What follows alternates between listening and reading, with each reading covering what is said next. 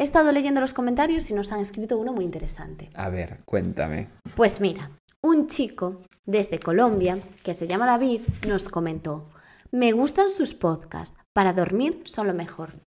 Dormidina, música relajante, un vasito de leche caliente. No, mejor un podcast donde mueren 20 personas entre terribles sufrimientos.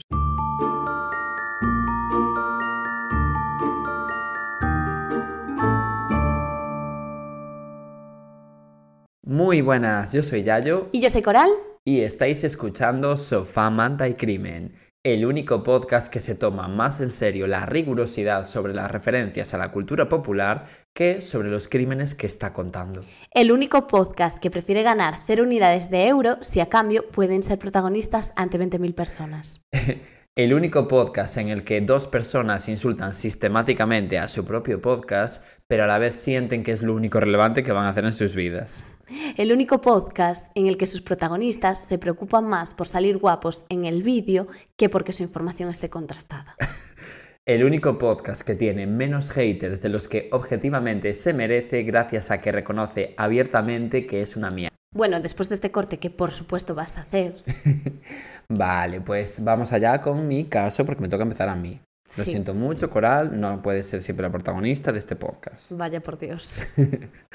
Voy a contaros un caso del país del tiroteo escolar, del país con mayor número de terraplanistas por cada mil habitantes y del país con menor número de personas con conocimientos aceptables de geografía, es decir, de Estados Unidos.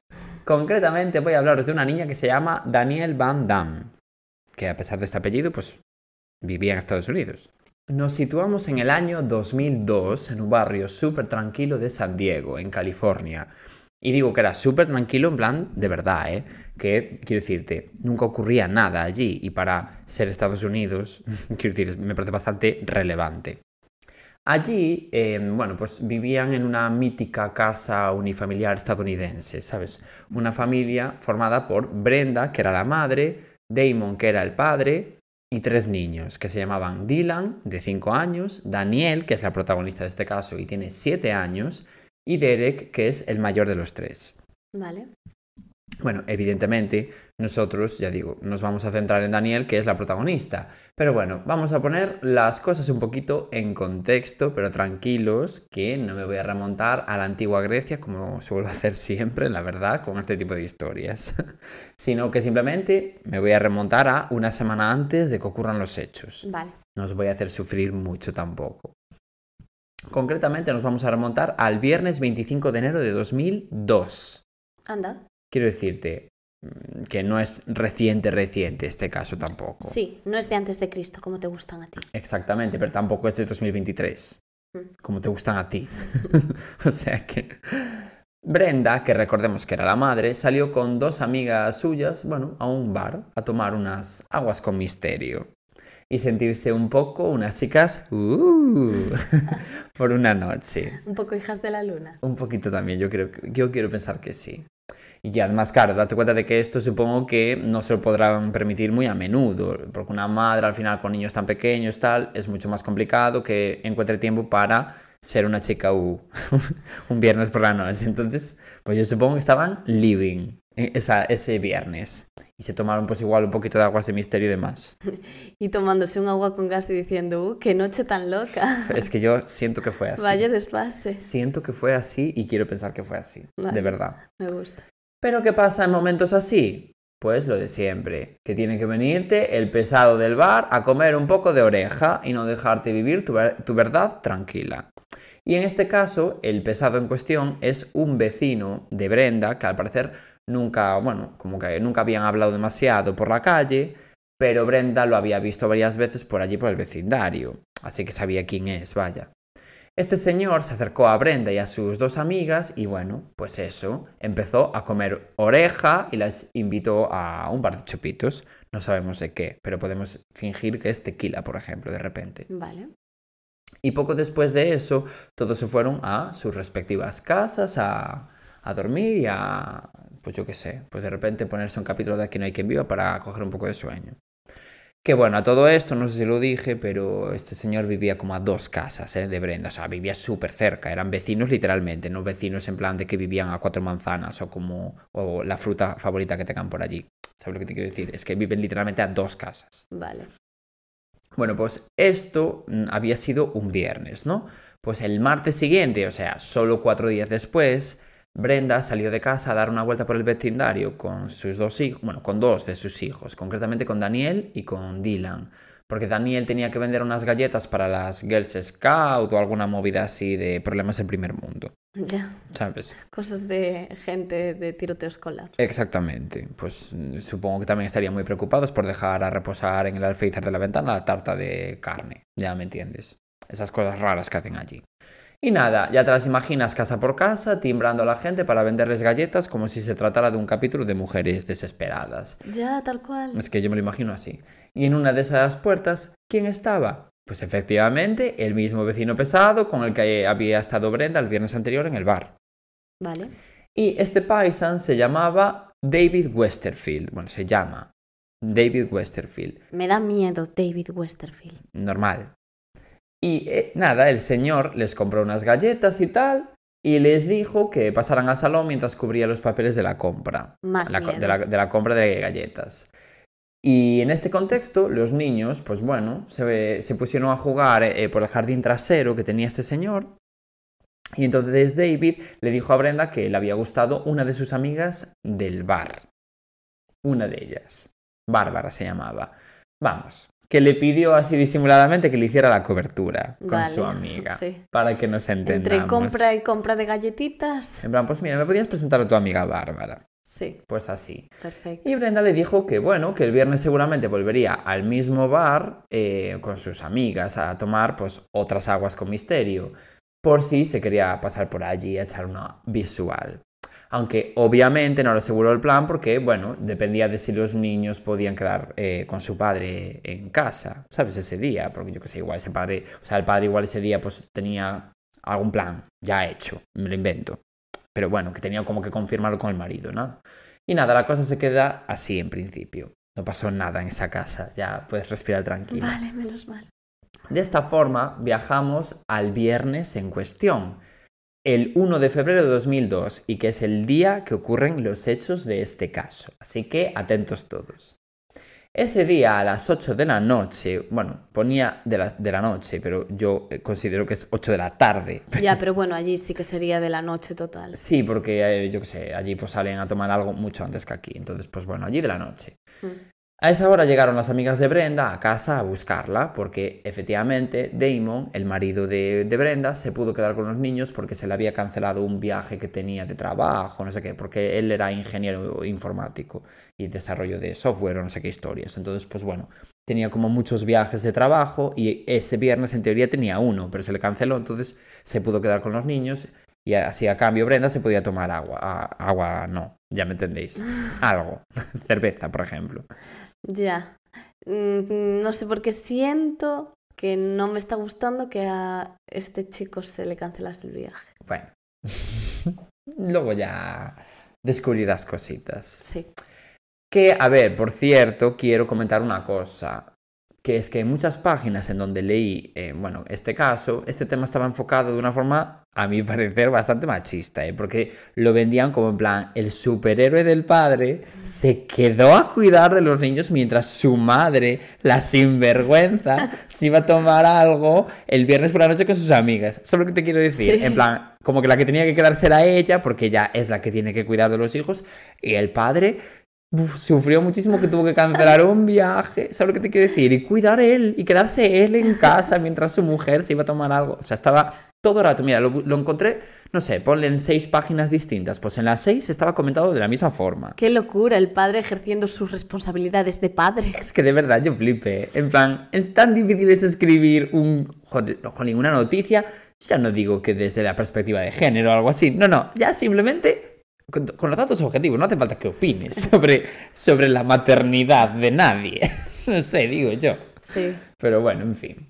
El caso es que antes de salir hacia el bar, las tres amigas se fueron al garaje a fumar. Y una de ellas estaba fumando marihuana, concretamente. Este dato es irrelevante así como de primeras, pero en el futuro de la historia va a ser un poco relevante, no mucho, pero un poquito sí. Bueno, Quedar simplemente con este detalle. quieres contárnoslo. Yo lo quiero contar. Me apetecía, la verdad, pues estaban fumando allí un cogollo de algo.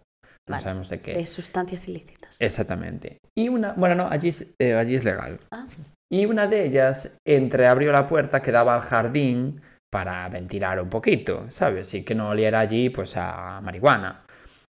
Y antes de irse, obviamente cerraron la puerta. Pero al parecer, una de las amigas, la que estaba encargada de cerrar la puerta, se olvidó de pasar la llave. O sea, simplemente como que cerró, pero no cerró con, ¿sabes? Con la llave. Entonces, claro, cualquiera que pasara por allí, de repente, pum, abría la puerta y listo, ¿sabes? Simplemente giraba la manilla y ya abría la puerta. Vale. Pero bueno, también es verdad que quién coño va a pasar por allí y de repente, uy, voy a probar a ver si esta puerta abre, ya, ¿sabes? Pero bueno, que, que este dato también es importante ya imagino. para el futuro. La cosa es que las tres colegas se subieron a sus respectivos coches y se fueron al bar a tomar algo. Allí se encontraron, por supuesto, con el vecino, con David. Y nada, Brenda, tal y como había prometido, se puso a hacer la cobertura con su amiga Bárbara. Pero la cosa es que empezó a llegar como más gente, ¿sabes? Conocida allí al grupo y poco a poco David, o sea, el vecino, empezó a quedar un poco fuera de las conversaciones, ¿sabes? Entonces, en algún momento se fue y nadie se dio ni cuenta. Se fue a su casa o a donde se quisiera ir y quedó allí un poco como abandonado, la verdad, el pobre. Pero bueno, yo qué sé, pues como que tampoco se quiso meter él en las conversaciones o lo que sea, ¿sabes? Eran como inside jokes, todo, ¿sabes? Entonces él estaba así como un poco descolgado. Vale. Entonces nada, pues ya digo, el tío se piró. Y el resto siguieron allí con la fiesta. Y con la tontería ya eran las 2 de la mañana y el bar iba a cerrar. Así que, bueno, las tres amigas se fueron para casa de Brenda junto con otros dos amigos del marido de Brenda que se habían encontrado allí en el bar. ¿Sabes? Los cinco se fueron a casa de Brenda. Vale. Y obviamente se fueron, eh, pues, como a seguir allí la fiesta un poco, ¿no? En plan, a ver, no es que estuviesen allí, ¿sabes? No es que aquello fuera Project X, ¿sabes lo que te quiero decir? Pero bueno, pues, pues ah, un, poco, un poco de coba antes de dormirse, pues de repente igual te tomas un kebab, ¿sabes lo que te quiero decir? O sea, en ese plan. Y eh, la mítica que, yo qué sé, pues de repente, o sea, no estaban sus planes originalmente, pero la mítica que empiezas la noche con la idea de tomarte solo una cerveza y acabas comunicándote en alfabeto cirílico. Yo creo que fue un poco ese el mood, ¿sabes? Por eso también quisieron continuar la, la fiesta en la casa. Sí, que estaban animados. Un poquito. Y en otro plano temporal, o sea, ese mismo día, Damon, que claro, quedó él en casa siendo superhéroe por, cu- por cuidar de sus hijos, Padre Coraje. Exactamente. El marido de Brenda esa noche, o sea, esa misma noche, dio de cenar a los tres hijos y los metió en sus respectivas camas alrededor de las diez y media de la noche. Vale. Poco después se fue también él a dormir, en plan como media hora más tarde, ¿sabes? Súper pronto. Hasta que de repente a las dos menos cuarto de la mañana, la perra de la familia lo despertó porque quería hacer pis, ¿sabes? Entonces empezó a lamber la cara, en plan, por favor, sácame a mear. Entonces nada, así que Damon se fue al jardín con la perra para que meara tranquila. Y por la cercanía de la, de la hora, porque recordás que el, el bar cerraba a las 2, y esto que te estoy diciendo del perro fue a las 2 menos cuarto, o sea que estaban a punto de llegar Brenda y todas sus colegas allí a la casa. Sí. Así que a Damon no le dio tiempo a volverse a dormir antes de que toda esa people llegara a casa. Este dato también es importante. Así que nada, volvemos al plano temporal de Brenda. Mm. Cuando ella y sus colegas eh, llegaron a casa, Brenda obviamente pues abrió con cuidado la puerta de casa para no despertar a todo Cristo, a los niños y tal, ¿no? Pero según entra en casa, se fija en que la alarma, la alarma de casa, tenía una de las luces rojas parpadeando, ¿sabes? Que era como quien que había saltado, pero sin llegar a sonar, ¿sabes? Y claro, pues mm, se puso a comprobar que todo estuviese correcto. Estoy asustada. Mira las puertas de la planta de abajo y descubre que la entrada lateral del garaje estaba medio abierta. La que se había dejado abierta sin pasar la llave, la amiga esta que estaba fumando marihuana. Pero vaya, que tampoco le dio demasiada importancia, porque como estuvieron allí fumando, dijo, ah, pues seguro que quedó abierta y punch. ¿Sabes? Como que tampoco. tampoco se rayó. Así que nada, la eh, cerró la puerta y va a la cocina a buscar algo de comer para ofrecerle allí a, todos sus colegas. Y después de eso subió las escaleras para ir a buscar a su marido Damon, porque claro, recordemos que Brenda viene acompañada de sus dos amigas, pero también de sus, o sea, de dos amigos de Damon, que se encontró en el bar. Y nada, como él en realidad aún estaba despierto por el tema que dije antes de la perra, pues va, eh, fue a buscarlo para que bajara a saludar a sus dos amigos y Damon bajó. Y bueno, Brenda se queda en el pasillo, en plan, mientras bajaba Damon, ella se quedó en el pasillo cerrando las puertas de los tres dormitorios de, de sus hijos, porque tenían las puertas entreabiertas. Y así, pues, yo qué sé, no escucharían los hipotéticos ruidos que podrían hacer. Y la última puerta que cerró es la de Daniel. Todos ellos en ese momento estaban en la habitación, incluyendo Daniel. Porque Vale. tenía las puertas entreabiertas, se fijó, cerró y nada más. Esto te iba a preguntar, ¿estaban dentro? Estaban. Vale. Media hora después de este momento, los amigos todos se van, o sea, estuvieron muy poco tiempo allí. Y Brenda y Damon cierran la puerta principal con llave, la de la casa, y se van a su habitación. Pero poco después, como una hora después más o menos, Damon se despierta por, yo que sé, algún motivo random. Iba a coger unas galletitas saladas. Pues por ejemplo, ¿sabes? La mítica que te despiertas en mitad de la noche y dices, pues eso, voy a coger unas galletitas, por ejemplo, ¿no? Pero cuando se despertó, vio la luz roja de la alarma eh, parpadeando otra vez. En plan, igual que cuando entró Brenda, ¿sabes? Entonces dijo, uy, qué raro. Y obviamente se levantó y empezó a revisar eh, todas las puertas de la casa una a una. Al menos de la planta de abajo, que era donde estaba la alarma. Hasta que descubre que una de las puertas corredizas del jardín trasero, una de estas, bueno, míticas, que son como de cristal, como si fueran una ventana, ¿sabes cuáles te digo? Sí. Pues una de esas, bueno, pues eh, estaba entreabierta la puerta de, de ese jardín.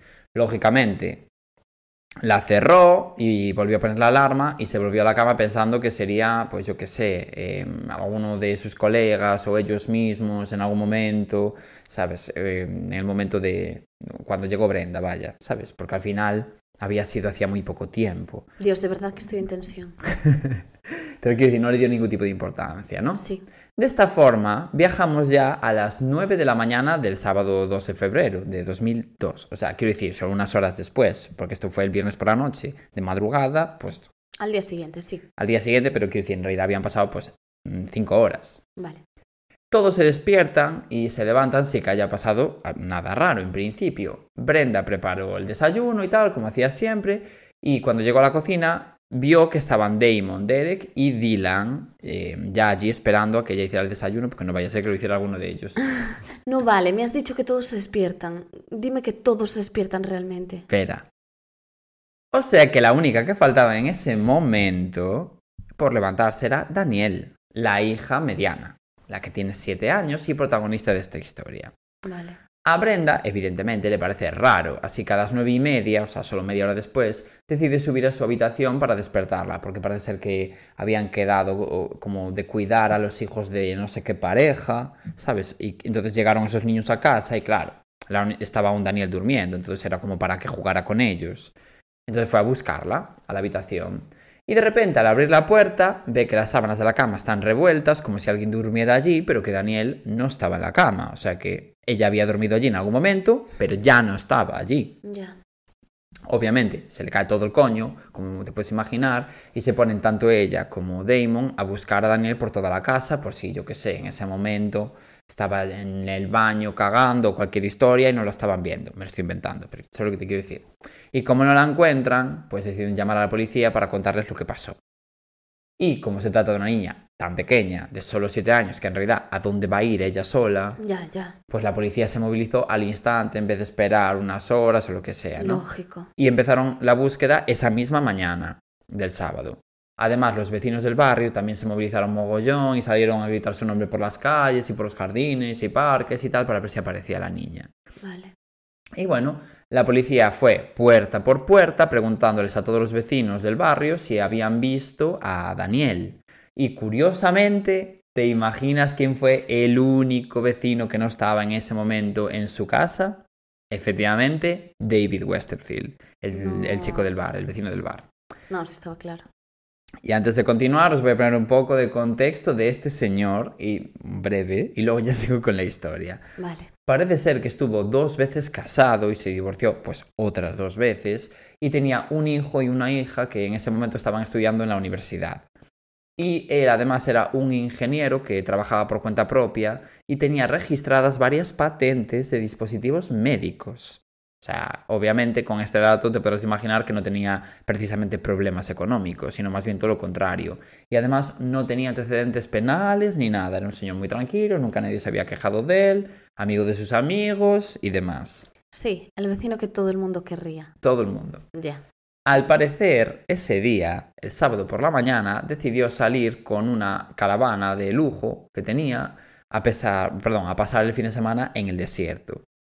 Concretamente se fue a las 9 y 50 de la casa, es decir, poco después de que se descubriera que Daniel había desaparecido, o sea, solo 20 minutos después. Casualmente. Porque mira, concretamente ellos llamaron a la policía a las 9 y 38 y esto eran las 9 y 50. En este podcast no creemos en las casualidades. No creemos, no creáis nunca. Bueno, pues cuando volvió a casa, es decir, ya el lunes 4 de febrero, dos días después, la policía obviamente lo entrevistó, porque era el único vecino de la zona que quedaba sin entrevistar y porque además les había parecido como raro que hubiese desaparecido así justo ese día, a esa hora, ¿sabes? Pero bueno, en realidad era un fin de semana, perfectamente, cada o sea, uno se puede ir al desierto pasar el fin de semana, de repente, será un plan como mágico allí en California, de repente, no sé. Bueno, y nada, David contó con detalles todo lo que había hecho. Incluso eh, contó cómo se había quedado atascado con su caravana en un camino y que habían tenido que ayudarlo con una grúa. Además, hubo mogollón testigos que corroboraron todos estos hechos, pero quienes compartieron algunos momentos con él, sí que es verdad que dijeron, concretamente en el camping Silver Strand State Beach, bueno, un camping de por allí, que es en donde estuvo David, dijeron que estuvo siempre con las cortinas de su autocaravana cerradas. Que a ver, en principio no tiene por qué ser relevante, pero bueno, pues de repente lo dijeron allí, Sí, sospechoso. sospechoso. La policía tenía alguna especie de intuición con este señor, no le cuadraban algunas de las cosas que decía a pesar de que tuviera testigos, yo qué sé. Y además se, di- se dieron cuenta de que David evitó contar una cosa bastante importante, y es que ese mismo día, el lunes, cuando estaba de camino de vuelta a casa, pasó por una lavandería a dejar, bueno, a lavar los edredones, una chaqueta azul y las fundas de almohada. Que a ver, oye, te vuelves de un camping tal, me quiere cuadrar de repente. Pero sí que es verdad que es raro que no lo mencionara. Sí, si no fuera porque sospecho desde el segundo uno, no sería raro en realidad. No. Es más, también dejó a lavar la, o sea, la autocaravana entera en un sitio que esto sí que ya es más raro.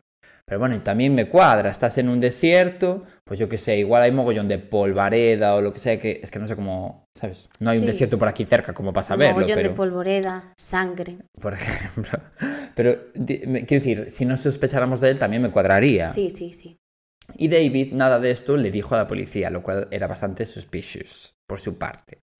Así que nada, la policía puso en vigilancia 24 horas a David y fue a la lavandería a incautar las prendas que David había dejado allí para lavar. O sea, en eso fueron súper rápidos. Bien, policía. para que no les diera tiempo a historias. Ya. Y un día más tarde, es decir, el martes 5 de febrero, la policía incautó también la autocaravana y registraron eh, con perros detectores de cadáveres la casa de David.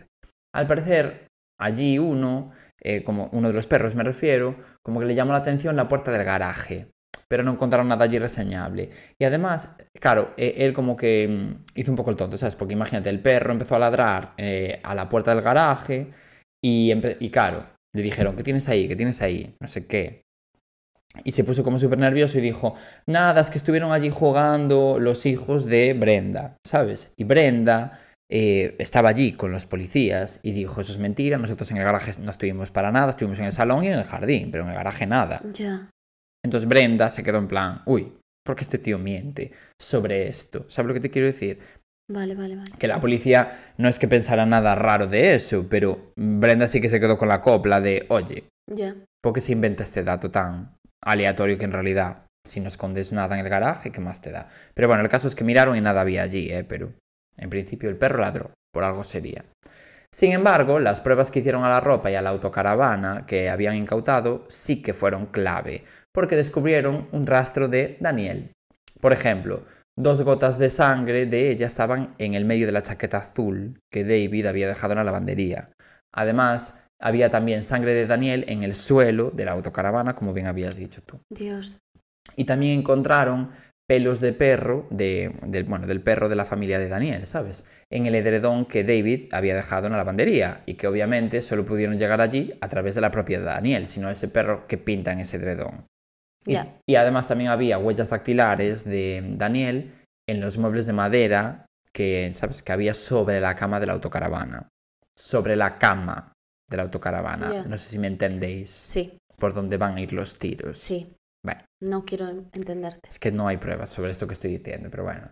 Y por si esto fueran pocas pruebas, en el ordenador de David encontraron muchísima pornografía infantil. Y vas a flipar con lo siguiente, porque es que encima de que lo pillaron con todo eso en el ordenador, David decidió echarle la culpa a su hijo, al que estaba en la universidad, Ah, muy bien. que tenía 18 años en ese momento, y dijo, uy, no, no, esa pornografía ha de ser de mi hijo, chico. Y claro, el hijo obviamente lo negó, en plan, te imagínate que tu padre te dice, o sea, se inventa que tú tienes pornografía infantil en su ordenador. No eres un ser despreciable. Claro, sí. es que por mucho que tú intentes como proteger a tu padre de alguna forma o lo que sea, es que te vas a negar a, ¿sabes? A decir, no, no, sí, efectivamente, tengo esa pornografía infantil es mía. Hombre. ¿sabes? Entonces, obviamente, el padre, o sea, el hijo le dijo, mira, no, te lo estás inventando, ¿sabes? Y la policía, obviamente, creyó al chaval en ese aspecto. Bueno, con todas estas pruebas, el 22 de febrero la policía arrestó a David y lo interrogaron durante nueve horas. Pero David no confesó nada en ningún momento de esas nueve horas. Es Uf. más, todo lo contrario, dijo que no, que no había sido, que, ¿sabes? Sí, sí. Así que nada, siguieron buscando a ver si aparecía Daniel, hasta que el 27 de febrero, o sea, bastante después, dos profesoras que estaban buscándola eh, por allí, por la zona, o sea, como te dije que los vecinos habían organizado y tal para buscar, bueno, pues estas dos profesoras pensaron, ¿por dónde pudo haber eh, huido este señor? Que estaba dirigiéndose al desierto. Bueno, pues buscaron un sendero que llevaba al desierto, precisamente un sendero como de tierra, y allí encontraron un cadáver muy pequeño, desnudo y descompuesto absolutamente, que lucía que podía ser Daniel. Qué horror. Por el estado del cuerpo no pudo determinarse la causa de la muerte, ni si era exactamente Daniel, porque, claro, estaba totalmente descompuesto, pero se supo que era ella porque se identificaron las- los dientes, las piezas claro. dentales. Y por eso se supo que era ella. O sea, tú imagínate el estado en el que estaba el cuerpo, porque claro, estaba en el, en el desierto, en realidad. O sea, por la noche igual estaba a menos 10 grados, me lo invento, y por el día a 55. Ya. ¿sabes? Entonces, evidentemente estaba fatal. Y claro, ya digo, no se pudo determinar la causa de la muerte ni, ni si había sido abusada sexualmente por culpa de ese dato. Por eso yo te dije lo de la cama y que no había pruebas, porque realmente no se supo a ciencia cierta que eso hubiese ocurrido, pero se intuye que así fue porque un señor que tenía por- pornografía infantil, había muchas huellas de la niña en la cama, de una, ¿sabes?, caravana, Sí, Bueno. y en realidad, si no, ¿para qué las secuestras? Además eso. Y bueno, David fue acusa- acusado de secuestro, asesinato y posesión de pornografía infantil. Aunque, ya digo, no por violación, ya que no pudo probarse. Y ojo aquí al juicio, porque encima a todo lo que esos padres tuvieron que pasar, se les añadió, por eso acuérdate de lo de la marihuana, se les añadió que durante el juicio la defensa de David apuntó hacia, hacia la vida de los padres de Daniel. O sea, acusándolos de fumar marihuana, de ser swingers y de llevar una forma de vida que ponía en peligro a sus hijos. Plan, como diciendo, rollo, mira, mi acusado, o sea, mi, ¿sabes? Quiero decir, esto es el abogado de David, ¿no? Pues eh, David no tiene nada que ver con esto. Si ellos pierden a sus hijos porque están fumando marihuana y saliendo a hacer intercambios de parejas y a, y a beber y no sé qué historias, pues es su movida. Y encima siendo mentira. Encima siendo mentira, pero que también vaya, ojito la defensa, que yo entiendo sí. que es tu trabajo, pero usar eso es de, ¿sabes? Sí, sí. No sé, de, de ser un chusma, sinceramente. Y bueno, en fin, eh, en el juicio además resultó clave el testimonio, parece ser de una sobrina de David, que declaró que cuando tenía siete años, David entró en la habitación donde ella estaba durmiendo junto a la hija de David, o sea, estaban durmiendo las dos en la misma habitación. Y le introdujo unos dedos en la boca y le frotó los dientes. Y justo en ese momento ella se despertó y le, sal- le salió como mm, la reacción de morderlo con todas sus fuerzas y salió corriendo en busca de la madre. Y claro, fue allí a contárselo, en plan, mira, acaba de pasar esto. Esto es una niña de 7 años. ¿eh? Y en ese momento la cuñada de David evidentemente como que lo confrontó, en plan, ¿tú qué le estás haciendo a mi hija? Pero él dijo, nada, nada, yo solo entré para ver que estaban todo bien y tal, y ella debió de confundirse. En plan, a ver, chico, le metiste los dedos en la boca, eso no se confunde, pero claro, es una niña de 7 años. Qué horror. Ya.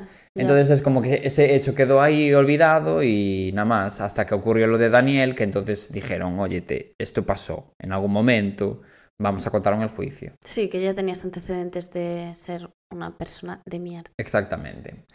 Y el juicio duró dos meses y el 21 de agosto David fue sentenciado, perdón, fue declarado culpable y sentenciado a pena de muerte por secuestro, asesinato y posesión de pornografía infantil. Vale. Lo que pasa es que actualmente no está muerto, está en prisión, en la de San Quintín concretamente, allí en California, porque parece ser que, por lo que leí, se suspendieron las penas de muerte en California Ah, en el momento, ¿sabes? En mi- mientras duraba el juicio. Lo cual me parece bien Sí, que se pase toda su vida en la cárcel. exactamente. Entonces, como que se- de momento está en la cárcel, como que le conmutaron la pena a cadena perpetua, para que me entiendas. Ya. Pero no, no es que oficialmente se- sea así, él sigue con pena de muerte, pero está, bueno, pues de momento en la cárcel por ese tema. No es que eliminaran la ley, por lo que leí, simplemente es que está como suspendida, Vale. ¿sabes? Como que no se aplica, pero que se- ser sigue siendo legal, pero que de momento está suspendida la ley, como supongo que, creo que era porque como que forma parte de la constitución de allí, o no sé qué historia. Sí, bueno, en alguna historia, exactamente. Y nada, eh, ya digo, en la cárcel. Y nada, hasta aquí mi caso de hoy. Me parece horrible. Y encima que los padres tengan que pasar por todo eso de ser juzgados ellos cuando acaban de perder a una niña, tío. Hombre, y es que encima que, en plan, que el problema no sea que un señor aleatorio eh, decida asesinar a su hija, no, el problema son ellos que, uf, salen a tomar algo, ¿sabes? Entre eso y, y el, el cómo está enfocada la noticia desde el punto de vista de que ella era una mala madre por irse a tomar algo los viernes por la noche con sus colegas, todo mal, de verdad, todo mal. Sí, y al final lo que cuentas es que era una familia completamente normal. completamente normal. De hecho, tenían tres hijos y todos eran, mm, quiero decir, súper funcionales. Allí no pasaba absolutamente nada y punch, ¿sabes? Quiero decirte. Y de hecho haces lo que tienes que hacer, que es salir de vez en cuando a tomarte algo, a ver a tus amigos, no sé, me parece lo lógico. Claro, que tu única vida no sea ser una madre, sí, sino sí, que... tener vida social. Exactamente, porque también es importante. Hmm. Y bueno, ya digo, hasta aquí mi caso. Así que cuando tú quieras, eh, eres libre de, de empezar. Es que los casos en los que mueren niños te quedas como súper tocado. Sí. Yo tengo otro caso, pero el mío es sin duda increíble, maravilloso. Es Increíble. una fantasía. Miedo. Es, es que es genial. Mi caso yo creo que te va a gustar mucho. Vale. Le vamos a llamar el caso de Michael Dipolito. Vale. ¿Quién era esta persona? Michael nace el 18 de diciembre de 1970 en Filadelfia y, como la mayoría de nuestros protagonistas, se crió en una familia desestructurada. Por supuesto. Sí, casi toda su familia eran camellos, pero no camello de animal. No, ya, Ya me entiendes. Ya suponía que dos camellos no habían parido un ser humano. Bueno, por lo que se hicieron cargo de él sus abuelos, porque ya sabemos, pues sus padres tenían problemas con las drogas. Sin embargo, los abuelos de Michael eran alcohólicos. Bueno, pues nada. Sí, no mejoraba esto mucho la situación, que digamos.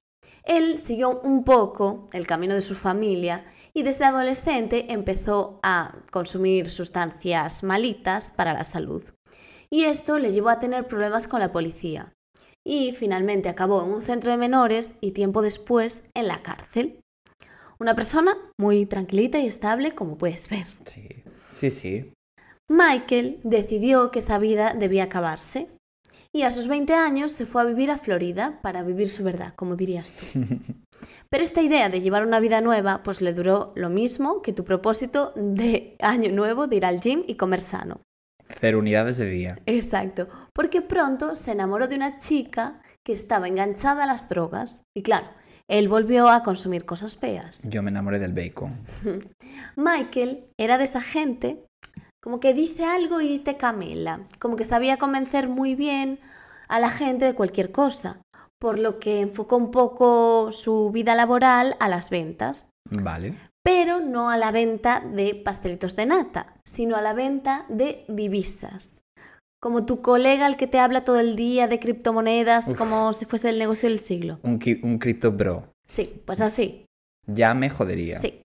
¿Y qué pasa? Que este negocio era totalmente un chanchullo, porque estas divisas no daban ningún tipo de beneficio. Al contrario, o sea, el hombre arruinó a un montón de gente, especialmente a gente mayor, que se había creído toda esta farsa. Ya. Como con las preferentes. Sí. Por ello, en 2002 fue juzgado por desfalco y al final lo condenaron a dos años de cárcel y un poco más tarde quedó en libertad condicional. Mm, Bueno, vale. Pero es cierto que tenía que devolver toda la deuda que había acumulado con los clientes. Hombre, eh, Lógico. eh, evidentemente. Sí. Bueno, clientes o también los puedes llamar personas estafadas. Exactamente. La deuda era súper grande, pero la iba pagando como poco a poco. Y sí que es cierto que asumió la deuda. Bueno, digo asumió, pero Lo no le obligaron quedó, a asumir. sí, no le quedó más remedio. Y aquí Michael pensó, mira, me estoy pasando, quiero cambiar de vida, levantarme a las 5 de la mañana, ducharme en agua fría, meditar, hacer ejercicio, comer ensaladas. Bueno, tanto a lo mejor me lo invento, ¿no? Pero bueno, sí que quiso cuidarse más. Y en este momento estaba de moda el reality Jersey Shore, Vale. que recordarás de tu adolescencia. O por supuesto, sí, por- o sea, por supuestísimo que lo recuerdo. Sí. Y ellos eran sus personas de referencia, como para ti y Rihanna. Pues era un poco similar. Y él se parecía bastante a todos estos, pues así un poco dorito él, Cani. sí, musculado. Bueno, un poco el Hmm. prototipo este de Sí, Jersey sí, Shore. un dorito croissant. Bueno, pues cuando Michael estaba en libertad vigilada, conoce a una mujer que cambia su vida por completo. Esta es María, de origen italiano. Y esta chica es como la salvación, o sea, un ser de luz, un ángel caído del cielo, porque ella le ayuda a dejar todo este mundo tan turbio que estaba viviendo. Y no, no me refiero a dejar de idolatrar a personajes de Jersey Shore. Me refiero a dejar el mundo de las drogas y empezar a centrarse un poco en la vida. Claro. Entonces, bueno, como que María lo saca de este camino. Y sí que es cierto que esto funciona, porque cambia su vida. Y en 2009, más o menos, céntrate en ese año, todo seguía más o menos tranquilo. Pero ¿qué pasa? Que su mujer se marcha, pues tenía que irse por ahí a un viaje Vale. y se va durante una semana. Y Michael, esta semana, se aburre mucho y en lugar de ponerse a jugar al parchís, por ejemplo, decide que prefiere llamar a una chica de compañía. O sea, vale, sí, una mujer con el trabajo más antiguo del mundo y todos los eufemismos que podamos encontrar para que no nos tiren abajo este vídeo. Sí, exacto. En fin, muy feo. M- Michael, amor, no sé, eso no. Se nota que no se había escuchado Sofá, y Crimen y lo mal que nos cae la gente que decide cosificar a una mujer Chusma. y que eso le parece un planazo. Sí. Y aquí es cuando la vida de Michael se junta con la de otra de nuestros protagonistas de la historia, que es Dalia. ¿Quién era esta chica que se pidió por internet como quien pide una pizza? Bueno, pues Dalia Mohamed nace el 18 de octubre de 1982 en Nueva York. Tiene dos hermanos, que son un chico y una chica más pequeños que ella. Su madre es peruana y su padre de Egipto. Y en cuanto a su infancia, al contrario que la de Michael, es normal, pues sin nada relevante en su vida. De hecho, a los 13 años se marcha, bueno, con sus padres y con sus hermanos de Nueva York a Florida. Y cuando tiene unos 17 años, su padre, sus padres ya estaban como cansados el uno del otro y deciden divorciarse. Se acabó el amor. Sí. Y con unos 19-20 años decide meterse en el peligroso mundo de la prostitución. Pero en su caso era una prostitución de lujo. Ah, era una call girl. Sí, algo con lo que ganaba muchísimo dinero. De hecho, estaba como en una web de citas. Pues los hombres pagaban por tener citas con ella y tomarse un cafecito y luego ya pasaban Sí, cosas. Lo que surja. Sí. Y esta chica se cuidaba un montón, como Michael, y siempre mantenía su físico siempre perfecto. Además, como que era una chica muy guapa, tenía unos rasgos muy bonitos. Y en ese momento tenía unos 26 años y él 12 más, unos 38. Bueno, pues ¿qué pasa? Que en esa semana que la mujer de Michael no estaba en la casa, Dalia, fue a casa del hombre pues unas tres o cuatro veces pues a visitarlo. Y él sintió el flechazo de su vida hacia ella. Y le promete que se va a divorciar de su mujer. Bueno, claro. Así todo esto en una semana, ¿eh? Sí, ¿y qué pasa? Increíblemente, como en el 1% de los casos, realmente este hombre la deja. Dios, flipo, o sea, sí. que cumplió su palabra. Nadie se lo esperaba, porque es la mítica de sí, sí, voy a dejar a mi Sí, mujer. no, y más en estos no, casos. nunca. No te fijes en nadie que tenga pareja. Y menos, a ver, y menos si va eh, a donde va este señor. Sí. Pero bueno, eso. Sorprendentemente ocurrió este hecho, que es como tú diciendo que vas al gym, que nadie te cree. Pero bueno, No me lo creo ni yo. en su caso él cumplió la promesa. Y María, quien era la mujer de Michael, con Hmm. todo el dolor de su corazón, pues mira, acepta divorciarse de Michael.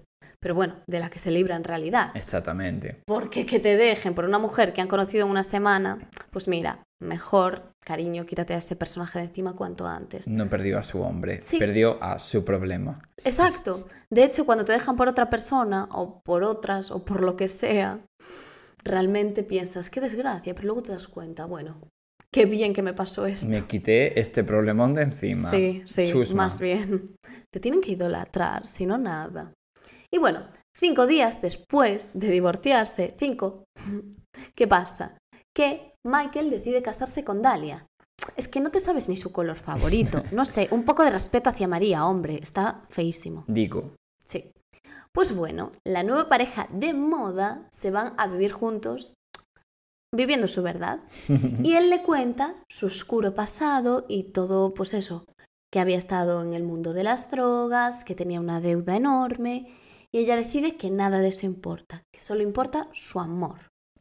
Y bueno, entre todo esto, Michael evidentemente cree que Dalia ha dejado su trabajo, Hmm. pues nada más lejos de la realidad. Ella seguía trabajando, pues eso, como chica de compañía, solo que de forma un poco más discreta, pero lo seguía haciendo igual.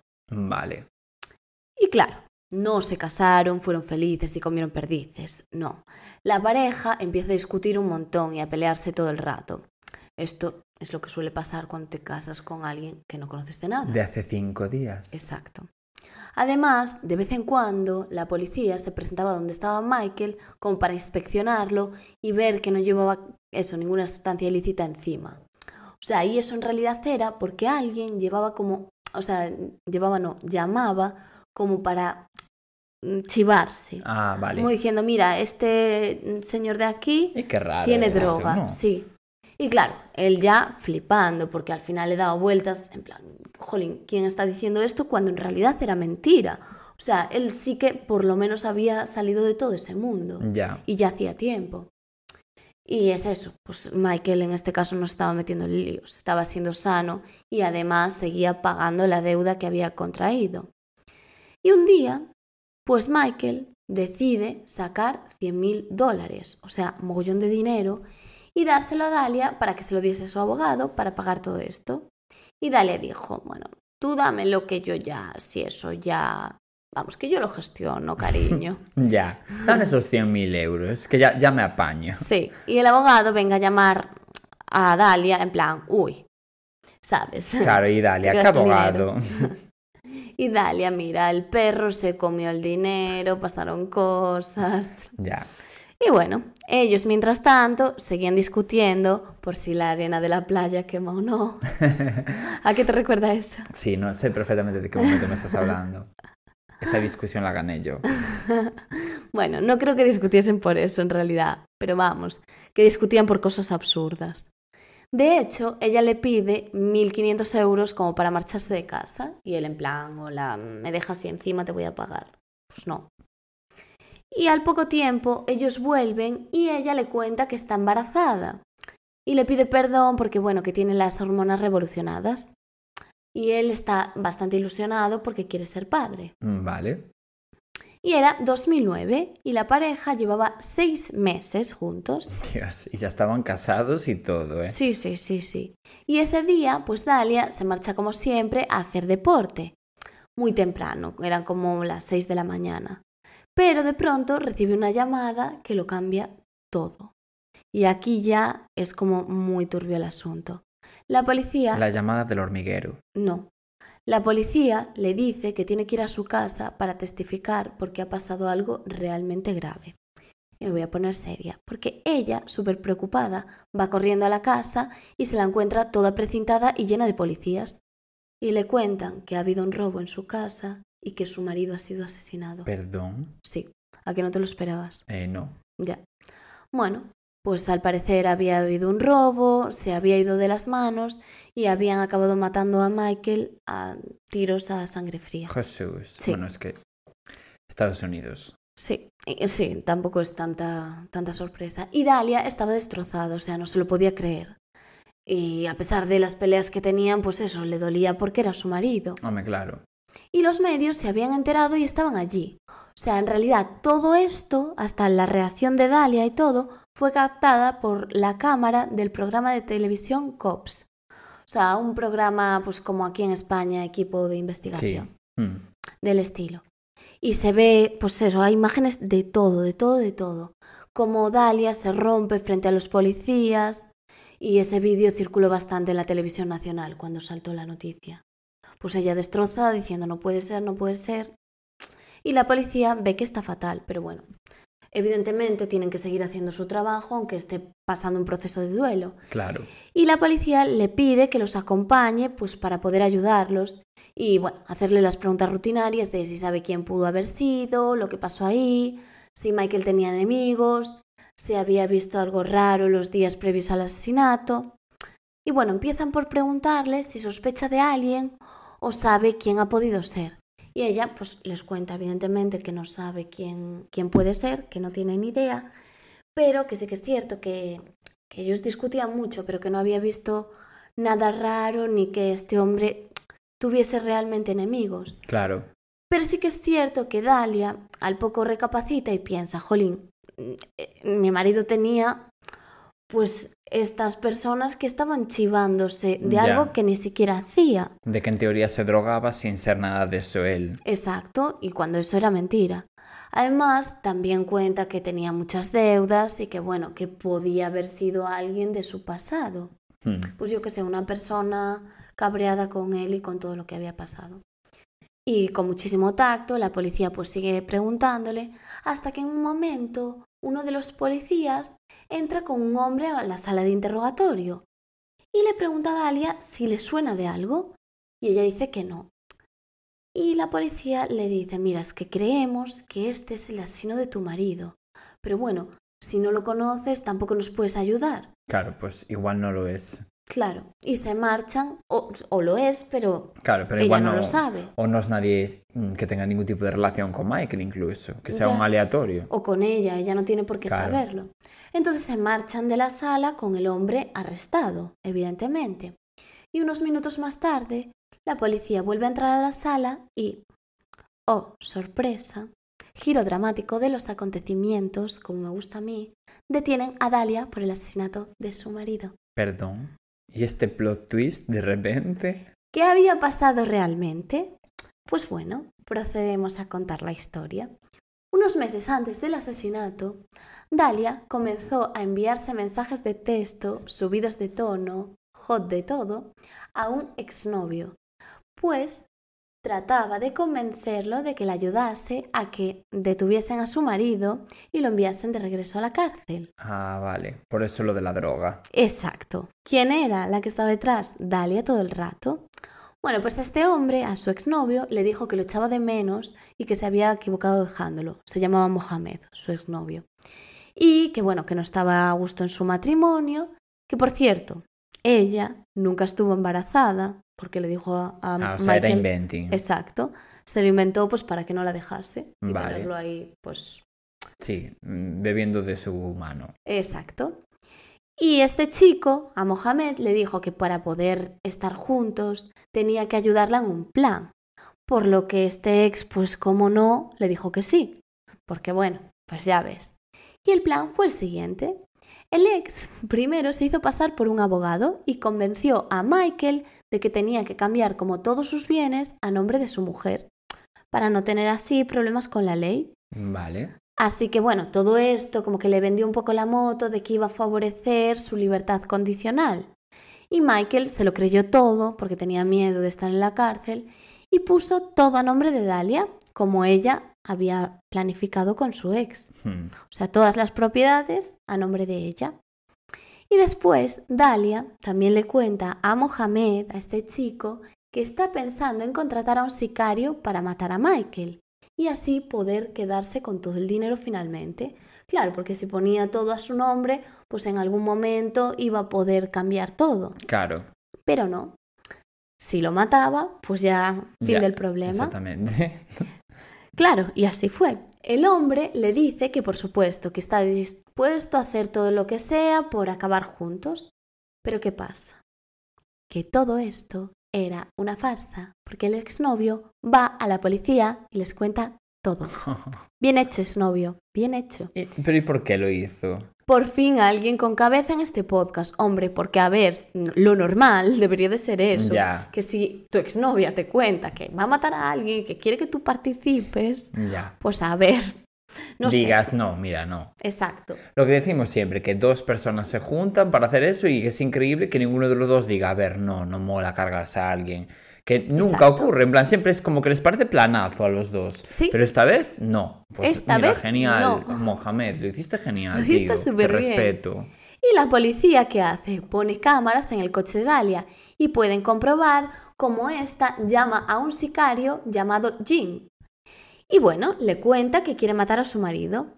Ella, bueno, le ofrece dinero, mm, le ofrece una cantidad y el sicario le dice, es muy poco. Y bueno, ella le dice, bueno, bueno, pues si eso no te Todo llega ni pa' pu- negociable. claro, si eso no te llega ni pa' pipas, entonces bueno, mi marido unos días va a sacar este dinero y bueno, pues ya lo matas ese día y te quedas con todo. Y así, pues ella hace que se va al gimnasio y en ese momento el sicario entra a la casa y mata a su marido. Y al sicario le parece estupendo el plan. ¿Qué pasa? Que otra vez un giro dramático de los acontecimientos. No hay sicario porque Jim era un policía encubierto. Y a estas alturas ya os puedo decir que sí, efectivamente. No está Michael muerto. está vivo. Qué fuerte, eso sí que no me lo esperaba, ¿eh? O sea, me lo esperé Claro. ahora cuando dijiste lo del policía encubierto, Sí. siempre, si no, ¿de qué? Sí, Qué fuerte. sí, o sea, era toda una farsa de la policía. Por eso ¡Qué también, jefes! claro, por eso estaban las cámaras allí del programa de televisión.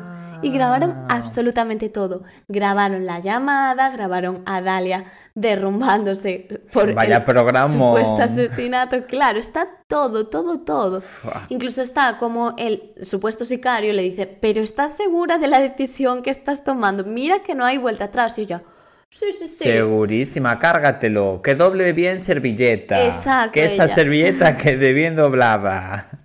Tal cual, o sea, puedes decirlo sin cortarte porque no muere nada. Fu, qué ganas de hacer comentarios de humor negro sin- ahora que puedo, como total está vivo. Sí, exacto. Y bueno, pues nada, ella dice, sí, sí, yo parezco muy buena, pero tengo mi carácter. Sí, y, tan- Jolín. y tanto carácter, dale, cariño. Y el día del asesinato, supuesto asesinato, la policía había ido, había ido a casa de Michael corriendo. Y claro, le había contado el plan de Dalia. Mira, esta chiquita de aquí que te va a matar. Así que vístete rápido, ponte cualquier ¿Y cosa. qué te pones para eh, de look? De Ya, me van a matar. ya. ¿Sabes lo que te quiero decir? No sé, yo voy con la bata si hace falta. Ya. Y le dijo, pues vámonos de aquí cuanto antes, por si acaso no vaya a ser que de repente haya puesto una bomba debajo de tu coche. Ay, como a Carrero Blanco. Ay, bueno, sí. Pero bueno, como os decía antes, eso, había imágenes de todo, de cómo se ve, cómo se van y bueno, que la policía en este caso hizo una gran hazaña. Y se puede ver también cómo Michael se marea y casi se cae de la impresión al darle esta noticia a la policía. Tú imagínate. Hombre, a mí se me caen todos los órganos reproductores que pueda tener en ese momento. Ya. Escúchame. Y aquí, bueno, es cuando Dalia es grabada haciendo el show, ay, mi marido, ay, mi marido, que me lo han matado, ¿sabes? Que se me ha matado. Ay, mi marido que se me ha matado. Exacto.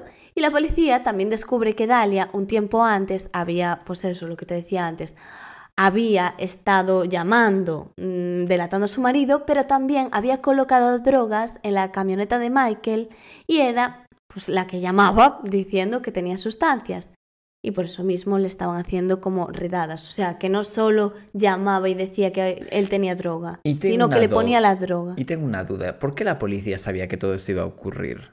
Como para eh, tener un policía encubierto, No, fingir- no, la policía no sabía nada, lo supo cuando el exnovio de Dalia llamó y dijo, mira, Ah, vale, que todo esto ocurrió mucho antes de que mm, fueran a matar a mamá. claro, Vale, o sea, vale. ella intentó ponerle drogas y Ya. delatarlo, luego se le ocurrió lo del exnovio, luego se le ocurrió lo del sicario, o sea, la chica vale, vale. ideas tenía. Y entre sicario y, y, o sea, me refiero, entre el ex y el sicario, o sea, lo del ex ocurrió antes de lo del sicario, entonces la policía ya estaba advertida y por eso fingieron que era un sicario y que iban a matar no sé quién. Vale, ya entiendo, ya entiendo. Claro, o sea, lo que pasó fue que ella le empezó a mandar mensajes, todo el rollo, y le dijo, mira, quiero que hagas esto, o sea, lo de poner todas sus pertenencias a su nombre. Claro. Y aparte, quiero buscar un sicario, búscame a alguien, un contacto de confianza Sí, para matarlo. claro. Entonces él fue cuando acudió corriendo a la policía y les contó todo y la policía se hizo pasar por sicarios.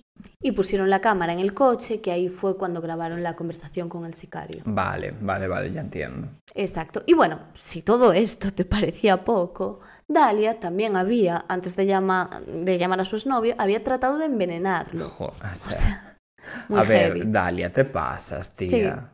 Michael tenía, pues no sé, cualquier problema tonto y se tenía que tomar unas pastillas. Y lo que hacía Dalia era cambiar estas pastillas por anticongelante. Pero como Flipo. que a Michael le sabía raro. Sí, no le quiso saber bien no ese le quiso gustar y dijo, mira, esta bebida que me estás dando, no, no te lo compro. No sabe a dar, sí, esto. Exacto, y como el plan, por lo que fuese, salió mal, pues decidió contratar a un sicario como si esto fuese CSI Miami. Y la explicación que dio Dalia, atención a todo esto, fue que ella y Michael querían ser superestrellas y que por eso organizaron todo esto juntos, que era un plan para saltar a la fama. Claro, eso no luce para nada mentira. No, y esperaban publicar todo en YouTube y aparecer en un reality de televisión. Y bueno, pensaron que sería mejor si todo esto se grababa en las cámaras de policías encubiertos reales. Claro. Y la policía le dijo, mire señora, deje de hacer el ridículo. En plan, y las cámaras igual las hemos contratado nosotros. Claro, a ver, casualmente hubo cámaras, pero ¿de qué? Es que, Y bueno, Michael evidentemente negó todo y dijo, "Mm, no, no me gustaba desayunar anticongelante ni protagonizar una película en la que el muerto era yo, gracias. Y bueno, en realidad sus palabras no fueron estas, fueron, Bueno. esa es la cosa más tonta que he escuchado en mi vida, que viene a ser lo mismo. lo mismo. Otra cosa que se le ocurrió a esta chiquita, que solo tiene grandes ideas, es que mientras estaba detenida, que tienes pues la mítica llamada para realizar, pues ¿a quién decide llamar? Efectivamente, a Michael. Y le dice, eh, Michael, eh, que era todo una broma. Y Michael, chica, ubícate, de, ¿De, verdad. qué? ¿De qué, Dalia? ¿De qué? Y Sí. le colgó.